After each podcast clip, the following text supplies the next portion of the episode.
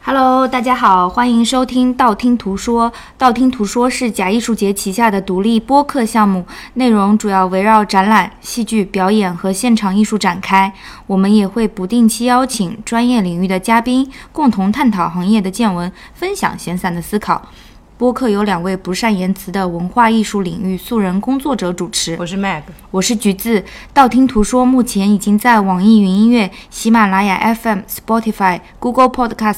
苹果 Podcasts 以及各类泛用型播客客户端上线。通过青芒平台搭建的微信试听版小程序也已发布。欢迎大家搜索订阅收听。同时，每期播客配套的补充图文索引，我们会同步更新在微信公众平台“假艺术节”。以下是我们第八期正式内容。第八期节目，我们的嘉宾是在上海西岸艺术与设计博览会工作的吴女士。下面有请吴女士做一下简单的自我介绍。大家好，我叫吴女士，我从二零一六年开始在西安艺术与设计博览会工作，到现在已经是第三年了。那吴女士平常在西岸艺术与设计博览会的工作，主要负责哪个方面呢？我主要负责画廊关系和博览会的特别项目。所以说，什么是特别项目呢？如果把博览会看成一个服务性的工作的话，那我们服务的对象主要有三个方面，一个是画廊，然后一个是呃收藏家，一个是观众。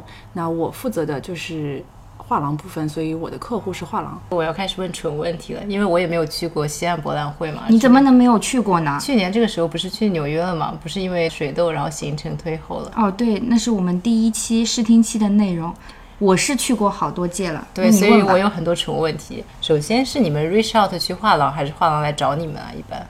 都是画廊来来找找我你们。嗯，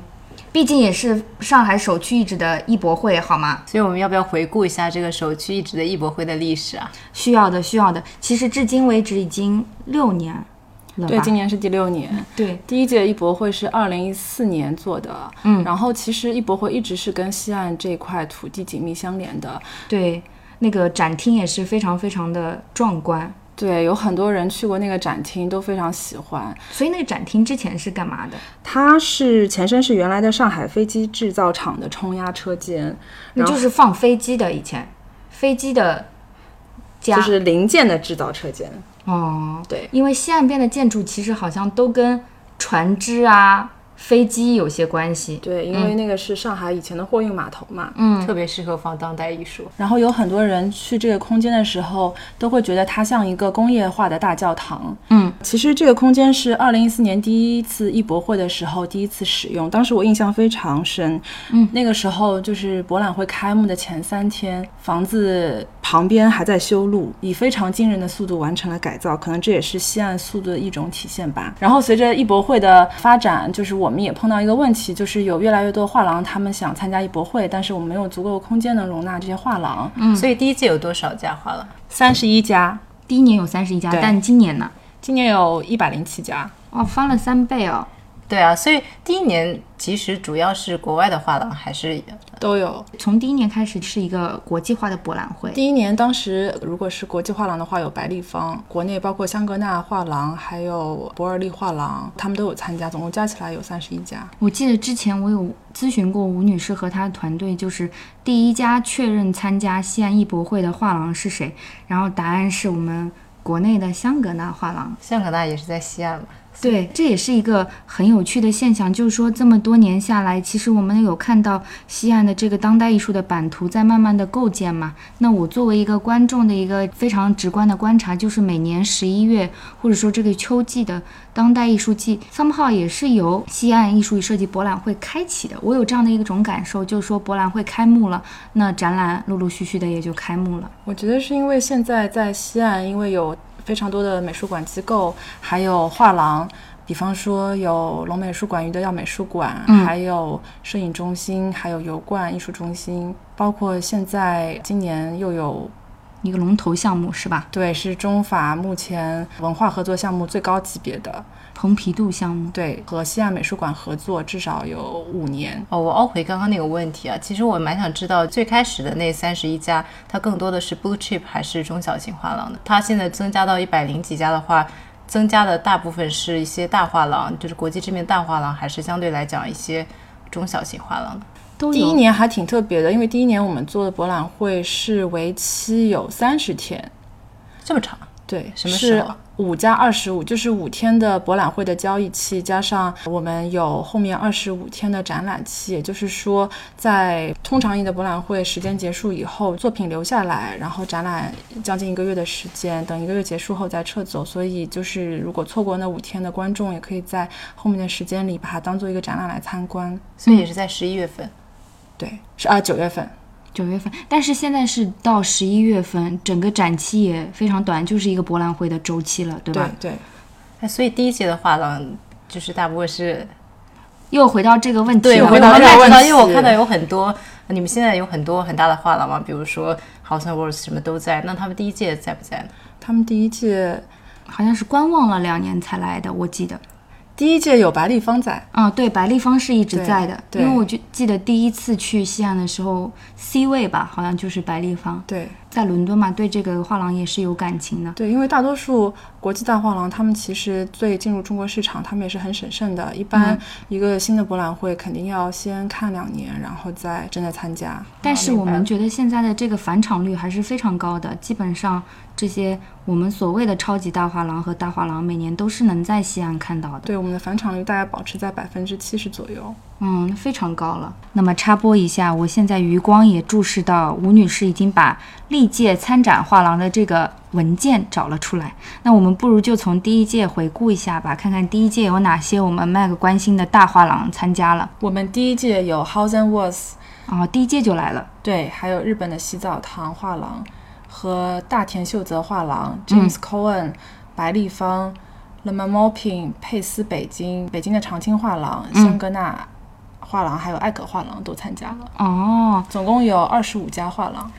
我又有了蠢问题，像佩斯这种画廊，它佩斯北京参加和它佩斯画廊参加是有什么区别呢？其实有很多，呃也不一定光是佩斯，就是有很多画廊，他们可能，呃比方说在纽约跟巴黎有，就是相对来说他们的管理是独立的，所以他们会各自独立的去决定要参加哪个艺博会。哦，这样子，对，而且有很多画廊，其实我们看这些年都在香港或者上海来开了空间嘛。对，刚刚吴女士提到的大田秀泽画廊也是算是你们的邻居了吧？对对，西也在西岸。对，所以说像这些画廊或者是比如说贝浩登，他们现在这一届参加的话，是贝浩登上海还是说贝浩登巴黎或者怎样？应该他们不也分有的也有不分的，也 有部哦分也的不是明白所有人明白都分的就 depends 是吧？对对啊，因为每一次我们看那个画廊的那个介绍的时候，有一个签嘛，它都会写这个画廊，比如说 Paris、London、New York，都会写他们的空间所对在地嘛，对吧？哦，刚刚吴女士讲场馆讲到一半被我打断了，所以我们哦回去再讲一下西安的场馆吧。对我们两个人兜了个大圈子，所以场馆的面积是多大，吴女士？面积是两万平米不到，但是第一届没有用到这么多，对吧？对，第一届只有一个馆。我们因为在博览会的发展过程中碰到一个问题，就是有很多画廊他们想参加，但是碍于我们的空间有限，所以没有办法吸纳更多的画廊。嗯呃然后去年的时候我们非常幸运，人工智能大会在西岸举行，所以他们新建了一个新的场馆。所以从去年开始，博览会就用了两个场馆，今年也是同样的规模。而且我有一种感受，就是新的馆跟旧馆有一种现代和过去的对话，因为它非常非常的极简和摩登嘛，在建筑材料上也不是那种很钢筋混凝土的空间，对吧？对，而且里面还有两个小花园。对所以大家也很喜欢，就是里面的观展的感受吧。就是你在看完艺术品以后，你还可以小憩一下在花园里面。花园里有香槟，by the way，Mag。哦，好的，我又有一个纯问题，你们的位置的排列是怎样决定的呢？就是哪一个画廊在新的场馆里面，哪一个他画们廊在选择的旧的吗场馆里面，是画廊去选择，还是你们？其实我们的想法就是说，不要说是有特别多的谁在哪一个馆里面，而且我们其实是有一个初衷，是说把大的那种 establish 的。gallery 和一些小的画廊，就是年轻的混在画一廊，起他们混在一起，就是这样，我们觉得比较有意思一点。而且也不要分一些特别多的单元，因为有很多博览会他们是分新进画廊单元的嘛，就我们就觉得嗯这样不太呃好到后面觉得没有必要，但我们也尝试过第一次的时候，但后来就觉得没有这个必要，就觉得大家在一起展示反而更有趣。嗯，既然吴女士提到了这个，那我就有一个比较尖锐的问题，就是说，我会觉得，就是艺博会的现场其实是画廊之间的一种竞争，不管它大也好，小也好，我会觉得是一种我带领了哪些艺术家，我的艺术家创作水平在哪里，我会有一种感受，尤其是同级别的画廊，我会觉得说他们有一些暗涌在浮动，尤其是在一个。他们认可的这样的一个博览会的现场，你尤其会觉得有这样的一个暗流在涌动，是这样吗？其实有时候我会觉得博览会像是奥运会一样，就是我相信所有的参加的画廊，他们都坚信自己的艺术家都是最好的。但是可能在博览会那几天里，他们要想办法，就是如何在展位里面更好的呈现他们艺术家的创作。对，所以都是有策略的，对吧？对，是的。对，因为我刚开始看艺博会的时候，我就觉得啊，每个人一个白空间嘛，都是临时的，就是挂些作品。后来我发现这样的一种理解是非常非常肤浅的。更好的一个方式是你把每一个空间都看成是一个临时的美术馆，它可能有的画廊会选择只呈现一个艺术家的创作，有的画廊就像去年的 Zuona，其实带了一个美术馆的作品。对他们非常有雄心的，只带了一件作品。嗯，而且那件作品可能是在美术馆里也。看不到的 Dan Flavin 的一个是他们只带了这一件，还是只展了这一件？只展示了这一他件，们整个展位上只有一件作品，就是对 Dan Flavon 的。但一是个嗯 on- 他们会卖别的作品嘛？比如说你跟他们去聊，或者是我们不是藏家，我们就看到了这样的一件作品。对，毕竟大部分画廊都还是希望在有限的展位空间里面，尽可能多展示多一点的作品。毕竟就是眼见为实嘛。嗯，但是像 Zuona 这样级别的画廊，可能还有一个 legacy 的展示在吧，就是有嗯一个画廊 history 跟艺术史的这个交织的展示。所以每个画廊无论是大小，或者是带来的艺术家多少，他们的展位面积是一样的嘛？不一样的呀不，一样。那是如何决定的呢？是他们申请，还是你们去安排？一般来说，他们会说他们大概今年想做什么样的艺术家，然后他们大概需要多大的展位面积，所以我们会根据他们的提出的面积，然后去综合考虑。但是整个结构的搭建是你们在负责，就是展位的这些展位规划是我的工作之一。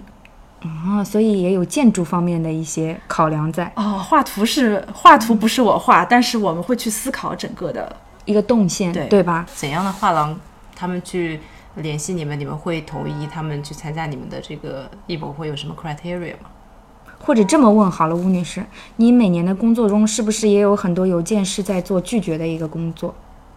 这问的非常犀利，但是也确实是因为很难去说一个标准，对，作为观众来讲，我一个非常肤浅的观察就是，所谓的艺博会，它的气质和在地性很有关系。就是说，不仅仅关注它国际的一个画廊阵容，我也很关注它国内的一个阵容。那么，西安艺术与设计博览会其实一个上海的博览会嘛，所以我们每年在这个艺博会期间，也是可以看到很多本土的画廊和本土艺术家的创作。我觉得这个挺重要的。所以你们会特地的说我们要有多少比例的中国的画廊参展？我们是尽可能让更多的中国画廊参加，然后包括不只是上海，也有北京、还有广州、深圳这些其他的城市的画廊参与。所以对上海本地观众来说，他们可以看到国际，还有除了上海以外的其他中国的城市那些呃艺术家的面貌，还有他们有趣的项目。说到场馆，其实我一直很好奇，就是这个场馆除了你们和人工智能大会之外，它平时还有一些别的活动吗？还有相关品牌展览，但是这个跟我们吴女士日常工作关系不大。不过既然提到了这个场馆，嗯，我们可以提一下吴女士的办公室，也在西安，非常非常的美丽。对，我觉得在我心里是上海最美办公室。因为她的那个办公室是全落地玻璃，可以看到西岸边的船，哇，这么开心啊！那你们 team 有多少人？有十四个人，全职员工，然后还有很多实习生，对吧？展会、就是做呃博览有会十期间。也有实习生，然后也有一些兼职。说到这个员工啊，麦哥，你知道吧？前两天也不是前两天，前段时间我收到了吴女士一张非常美丽的名片，现在你也拥有了这张名片。这张名片上的 logo 其实非常有讲究，这也是今年西安艺术与设计博览会的一个新的视觉识别系统，是吧？对，今年我们找了托尼克来帮我们做一个新的视觉识别系统。大家可能看到过他们的作品，因为他们其实上半年刚刚在上海当代艺术博物馆做了一个展览。叫做设计为何。他们是荷兰的一个知名的设计团体。其嗯实当时我们为什么会想到请他们做设设计，是因为看到了他们给上海当代艺术博物馆做设计，在沈浩鹏的基础上，嗯，把那个 logo 做了更多的呃延展，还有规则，对然后呃增加了动感，并且就有千变万化的组合，所以特别喜欢这个 idea。然后我们就找跟他到们了联托系尼克，跟他们联系，然后请他们给我们做了，大概花了一年的时间。前前后后，对，然后他去年其实他们的总监 Thomas 也有来艺博会现场，所以其实我们今年在这套视觉识别系统里面有看到一些背景上的结构，其实就是西岸展厅空间里面的角落，他们把它有效的放进了这套设计里面。对，其实是我们特别喜欢的他们的一个巧思，就是在主视觉里融入了艺博会的，呃身份对。他其实选了特别多我们以前的展览现场，然后把那个照片做成侧影、效果加进去。而且就是每一套视觉其实有很多的颜色的组合，不仅仅是一种颜色的组合。对他定了几套颜色的组合，但是可以无穷的变化下去，每年都不一样。嗯，但这些颜色是你们跟他们一起协商确定的，还是说，一开始他发来的颜色组合，我们有稍微给到一些建议，嗯，那为什么讲到这张名片也是很妙？就是吴女士说，整个团队每个人的名片其实颜色也都是不同的。对的，我们吴女士选择了非常经典的一个黑色，黑色但也不是一个炭黑了。所以当时其实我们办公室里有一套菜单，就是大家可以自己选择要用哪一种那有色彩人搭配。有重复吗？没有，哦，真的吗？对，每个人都长不一样。太期待了！那今年西岸期间有一个隐形的工作任务，就是去收名片，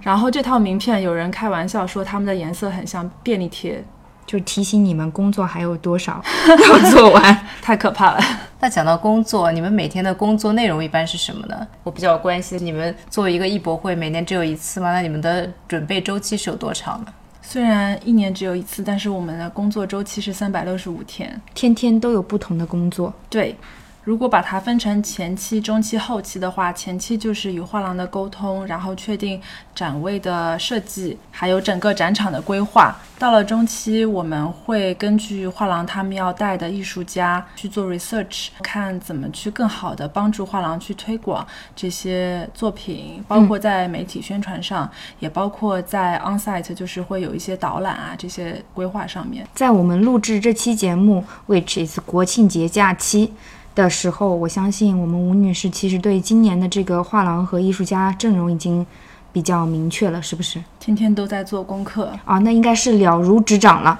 啊，那也没有，毕竟有两三千件作品啊。今年有两三千件，对所以今年的体量算是非常大的了。从去年开始就变得特别大，是因为展场扩张了，所以数量也上去了。那关于这个作品和画廊阵容的问题，我们稍后再讨论啊。那后期的工作主要是什么呢？后期的话就是现场了，现场就是等画廊他们都开始布展以后，协助他们的需求吧。还有包括就是整体的统筹，吴女士，之前我们在一次闲聊中也提到，今年好像是你慢慢开始觉得自己作为一个艺术工作者，或者说作为现艺博会的核心成员，可以去享受艺博会了，对吗？对，因为其实每一年工作都会有一些新的挑战，所以很多的精力是集中在如何去克服这些挑战。嗯，但是到今年，我觉得就是有更多的余力去就是欣赏一些自己喜欢的艺术家作品，然后做 research 吧，就是自己的时间更多了。你刚刚讲到后期帮助画廊实现他们的展厅等等，我有一个比较蠢的问题，不纯不 纯，不纯不纯，就是像你们艺博会的话，一般的搭建啊，或者是展陈设计等等，它是你们统一来做，还是就是不同的画廊会有自己的，比如说工人或者是搭建团队？哦，这个问题非常专业。画廊他们会把他们的搭建的一个方案需求告诉我们，然后搭的话是我们整体来搭，因为也不可能让很多家的布展工人同时进来搭。运输他们是自己来做是吗？运输他们自己来做，这个然后包包括括挂画什么，他们也可以自己做的，没问题。就是只是说搭墙这些事情是我们有人哦来明做。白了对，那么接下来就进入本期播客非常重要的一个环节，就是我们想跟吴女士简单过一过今年的画廊阵容。呃，因为有多少家？一百零七可以过三天三夜了。对，所以我们给吴女士布置了一个非常严苛的任务，就是说，在今年新参展的二十八家画廊里面还在不断增长中。 ，OK，就是挑两家跟我们的听众来分享一下。我们吴女士的选择是第一家，萨隆九四，纽约的画廊，他们画廊是二零零二年成立的。嗯，画廊一开始的空间其实是在创始人自己的公寓里面，哦，大的公寓，对，非常大的公寓，所以其实他就把艺术和生活不分家这个概念融入在画廊一开始的经营理念中。其实今年沙龙九十四他们是第一次参加中国大陆的艺博会，他们也很有诚意，带了几位他们特别厉害的艺术家，比方说朱迪 g o 还有玛丽莲·敏特，还有一位 Sylvie Flory，其实在道听途说的节目里以前也提到过，对，试听期，我们 Mag 在另一家画廊看过她的个展，在纽约，就是著名的眼影盘艺术家。对，其实说到 Judy Chicago，我去年还真的在沙龙九四看过一个她的展，是在沙龙九四下东区的那个场馆，应该不是你说的那个公寓里面的那个。对他们现在有三个空间。嗯，是一个叫 Power Play 的，就是他比较晚期的一系列的作品，但是八十年代的，有很多用他的方式去画的男性裸体啊等等，就非常的主题 Chicago。所以他们是带了三个女性艺术家，而且他们的创作很多是从女性的这个角度来创作的，这是有什么特地的想法吗？我觉得你可以到展位现场问一下他的 owner。而且其实对不起，我还有男性艺术家，刚才没来得及提，但是我们留到展位上大家看吧。那么第二家画廊呢？第二家就是 Eigen Plus Art，他们是新莱比锡画派的重要推手，他们是嗯德19国的，对，一九八三年，呃，在东德时期，在地下室里面给新莱比锡画派的艺术家做展览。嗯，然后等柏林墙倒了以后，在后来在九二年在柏林又有了空间。那么新莱比锡画派我们比较熟悉的艺术家有哪些呢？我觉得大家都知道的肯定是 Neil Roche，嗯，那这一次也会带他的作品吗？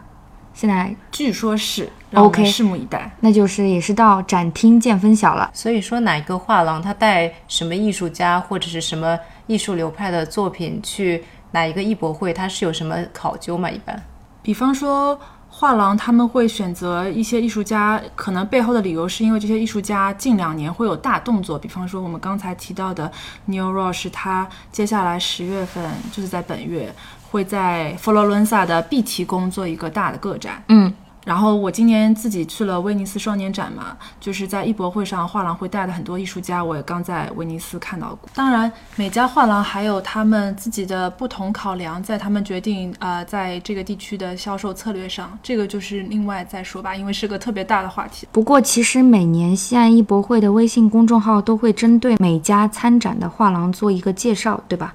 感兴趣的朋友们可以去订阅微信公众号，了解每一间画廊的来龙去脉和他们的历史。以及他们会带来的亮点作品。对，这是最重要的。所以现在可以我问两位主播一个问题吗？可以问，就是你们喜欢逛艺博会吗？非常喜欢麦格你呢？比起 gallery hopping 和 auction preview，我觉得艺博会我会有一点 disoriented，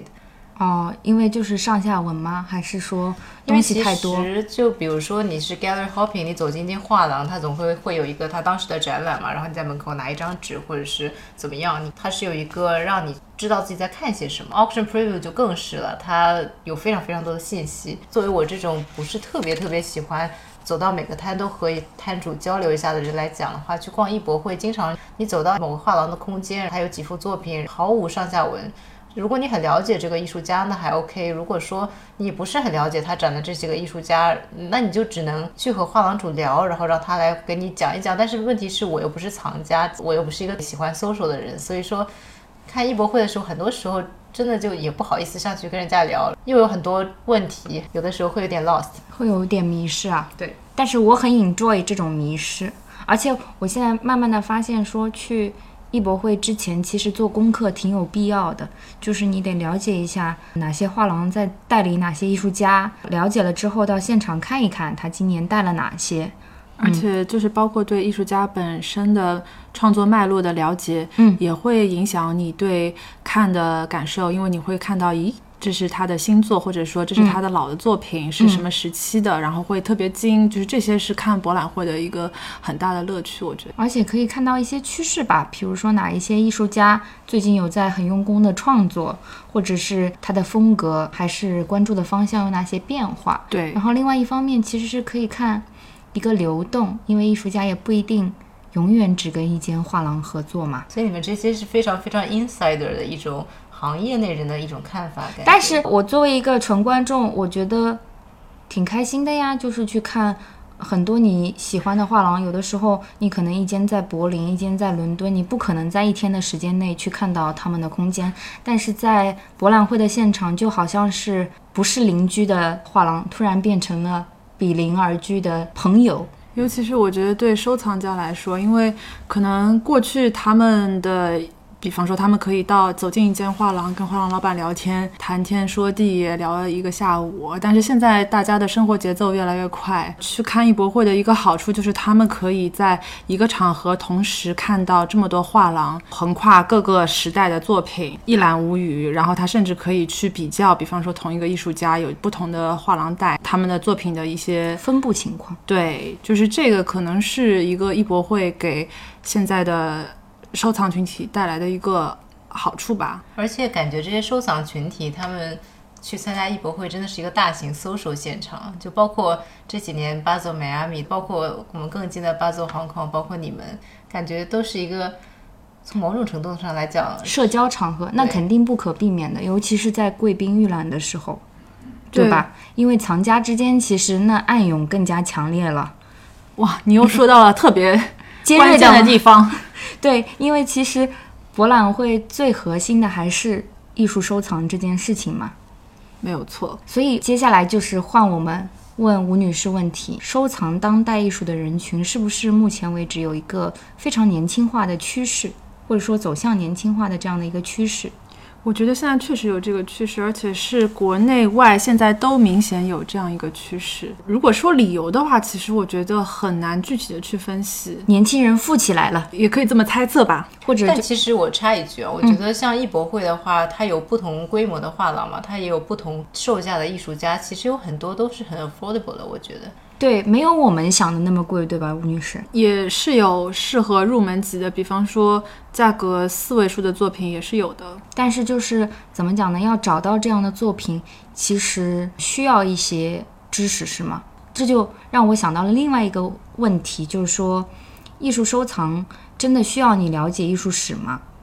其实我觉得购买这个行为的本身是不需要有这种背景知识，但是收藏这件事情是满足求知欲的一个过程。我认识的很多藏家，他们都是本身非常勤奋的，他们会去看大量的展览，然后包括看艺术家的履历、画册，然后去。全球各大艺博会跑，你要知道，其实去一个艺博会，比方说有时候是要坐十几个小时的飞机的，非常累人，而且可能为了参加同期的那些展览啊、活动啊，可能你每天都要走两三万步。但那些藏家就是这样，为了找到自己心仪的作品，他们都很乐意去做这种学习，基于这些自己的看。读，再开始慢慢慢慢把自己的收藏越来越系统化。嗯，但是我的理解是，其实有很多藏家也不来自艺术的这个行业，嗯他们都是各行各业，可能金融啊、地产啊这些。 ，IT 对 IT 对吧？那就有一个问题了，艺术收藏真的需要很多钱吗？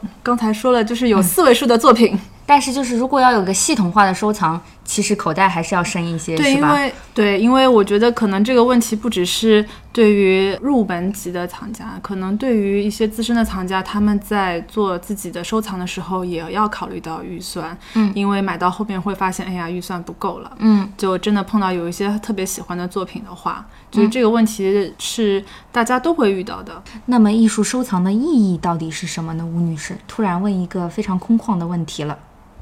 其实这个问题我觉得问得特别好，而且我们还真的有问过很多参展的画廊。我特别喜欢其中 C D Cos 的答案。嗯，他说艺术收藏，尤其是当代艺术的收藏，能够连接收藏者和当下的思潮和文化背景。嗯比起回答问题，它是智性的层面上对于创造人类的生存状况、价值和意义提出问题。我们在各方面都需要艺术来对生存根本问题进行思考和理解。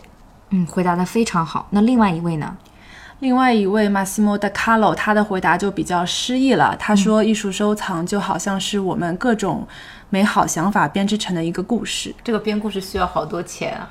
但是对于我们无产阶级来说，是可以到艺博会现场看到这两位画廊主代理的艺术家，他们两位应该也是今年会参展吧？”没错，他们今年也会参展。所以我们嘉宾自己有没有收藏一些艺术品啊？有，虽然不多，那就挑一件说说吧。那就说第一件吧。好的，就是第一次有买东西的想法，其实是我刚工作第三年，那个时候去香港出差，然后在香港的贝浩登画廊看到自己非常喜欢的一个艺术家 Sophie 卡尔的作品，也不能算是一件特别正式的作品吧，是一张海报，三百个版，贵吗然后作为海报其实有点小贵，因为差不多有四位数。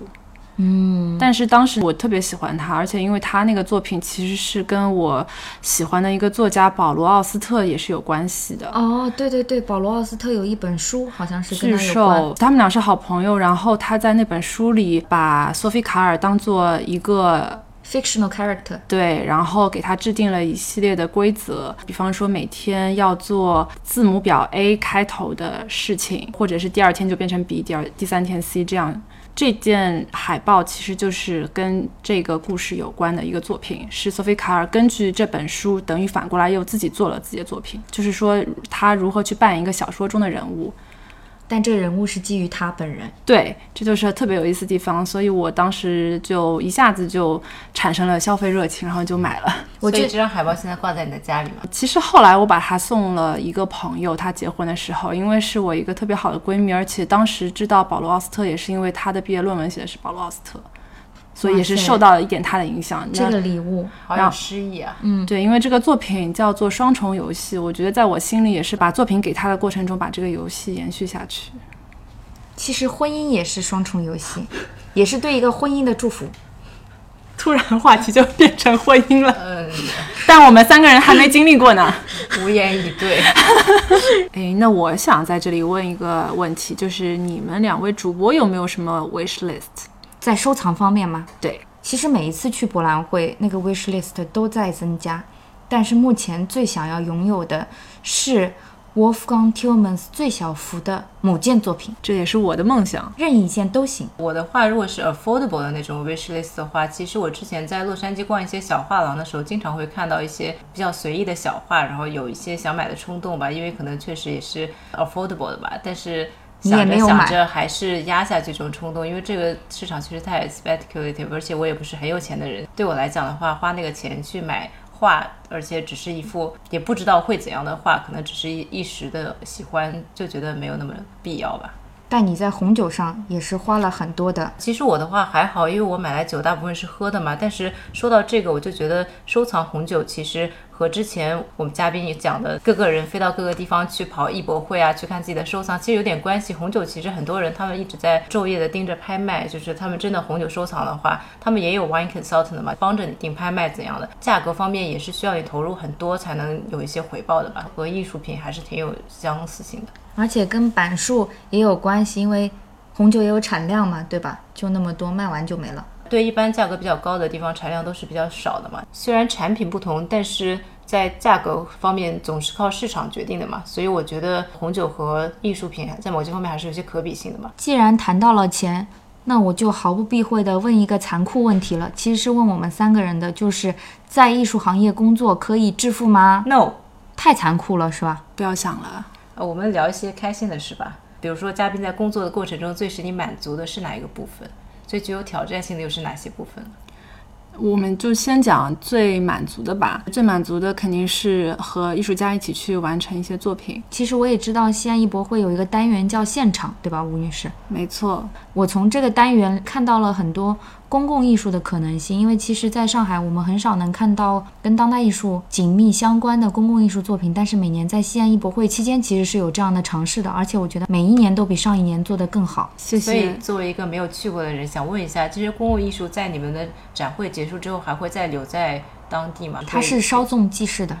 但其实有一件作品留下来了，是王卫他在二零一七年的时候做的一件作品。经常去西岸的朋友们也会记得这件作品，就是在西岸艺术中心门口有一棵孤零零的树，然后那棵树有两片树影，一片是自然的树影，一片是人工的，用马赛克做的树影，就是王卫的作品。当时他有一次偶然去西安艺术中心门口看到这棵树的时候，突然有了灵感，设计出了这个作品。他觉得这一棵树配上周边工业时代遗留下的景观，一刹那的时候就产生了为这棵树再加一片影子的想法。好浪漫啊！这件作品无论是视觉上还是观念上都非常的有诗意。还有一个非常诗意的部分，其实也有点搞笑啦。我一直有一个未解之谜，我们通向虹桥机场一定会看到的一个公共雕塑，我是通过去年西安艺博会的现场项目解开了这个谜团，就是崔振华先生的作品。对你认出来本来是静止的花，到了博览会现场发现它会动嗯动了，的是吗？。对，然后还看到了一棵水果树，是的，就是因为那棵水果树跟我们上海高架下面的那一个太像了。后来我求证了一下，确认了是崔振华先生的作品。所以其实城市里可能有一些公共艺术，只是我们在博览会的时候看到这些作品，才意识到原来它就在我们身边。对， context 不同，而且最好笑的是，去年艺博会的时候，有人进来问这里是不是做农博会的，因为看到门口有这棵树。竟然无言以对。让我对笑一会儿。再次无言以对。如此有艺术感知力的观众，真的应该买张票进去看一下博览会。不知道这位朋友后来进去了没有？我相信他是肯定来看过了。讲到趣闻吴女士，其实我每年在西安艺博会都能看到一些对着装要求非常谨慎的女士们。大型搜索现场嘛，当然了，但是那个十公分高跟鞋，两万平方米的展厅，你觉得合理吗？其实懂行的都穿平底鞋，特别是很多人还穿球鞋呢，所以就是着装的建议是舒适，对吧轻？松上阵，这样才可以 enjoy。但是有这种所谓的隐形的 dress code 吗？还是 business casual，对吧？其实我觉得大家穿的自己舒服就好。而且我的理解是，西安艺博会其实对观众非常非常的友好，是欢迎所有的，不管是艺术行业还是不是艺术行业的从业者或者爱好者也好，去现场看一看的，对吧？对，因为这确实是一个很好的机会，就是有将近快三千件作品漂洋过海，在四天的时间里能够被大家看到，那这个是我觉得艺术爱好者绝对是应该到第一现时场来间看的。对，而且其实为了更好的去欣赏这些作品，我觉得也有一些小 tips 给到大家，比方说刚才提到的穿的轻松，让自己舒服，还有就是可以提前在我们的网站上面下载平面图，这样你可以规划自己的行程，安排时间。包括其实西岸周边也有很多其他的展览，大家也可以在去的时候一起看。正好艺博会的时间是十一月八号到十号，有一个周末的时间。所以大家可以在两天里好好规划一下怎么安排。总而言之，那个周末在上海的大家就交给艺术吧，把时间。可以来到西安尽情欣赏。所以我们时间也差不多了，剩下的一点点时间，我们来问嘉宾一些私人问题吧。好的，聊了很多工作了，其实我很想知道，嘉宾为什么要选择现在这个工作呢？我觉得在这个行业里，大家可能理由都是一样的，就是因为喜欢。嗯，那你呢？我们吗？对，其实答案是一样的，我跟你一样是喜欢。对我来讲是做一些力所能及的事吧。那问一个更私人的问题：工作之外的爱好是什么？我在这里可以插一句吗？吴女士是九零年代世界金曲的点唱机。没有这么 specific 吧？我跨度很广的。那么本期我们就录到这里啦，下面是 After Dark。 After Dark，其实我七零年代也可以的。所以哪个画廊可以找到四位数的作品啊？我觉得在西岸博览会现场，你就断了这个念想吧。人家是世界一流的艺博会，你觉得呢？四位数美金可能可以吧？所以我想问，这个节目是怎么做 ending 的？就是这样做 ending 的。